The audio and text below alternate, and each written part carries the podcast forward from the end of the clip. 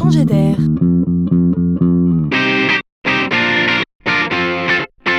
la chronique de Laurent Collen. Il en manquait un à l'appel dans la course à la modernisation. L'Église. Oui, l'Église. Et pourquoi pas? Elle aussi évolue dans ce 21e siècle. Alors ici, il n'est pas question de foi, mais de sous. En tout premier lieu, il faut savoir que ce qu'on appelle le denier de l'Église représente 40% de ses revenus et que le nombre de donateurs se réduit drastiquement. Donc l'Église s'en inquiète. Et c'est le diocèse de Paris qui innove en s'intéressant à la quête.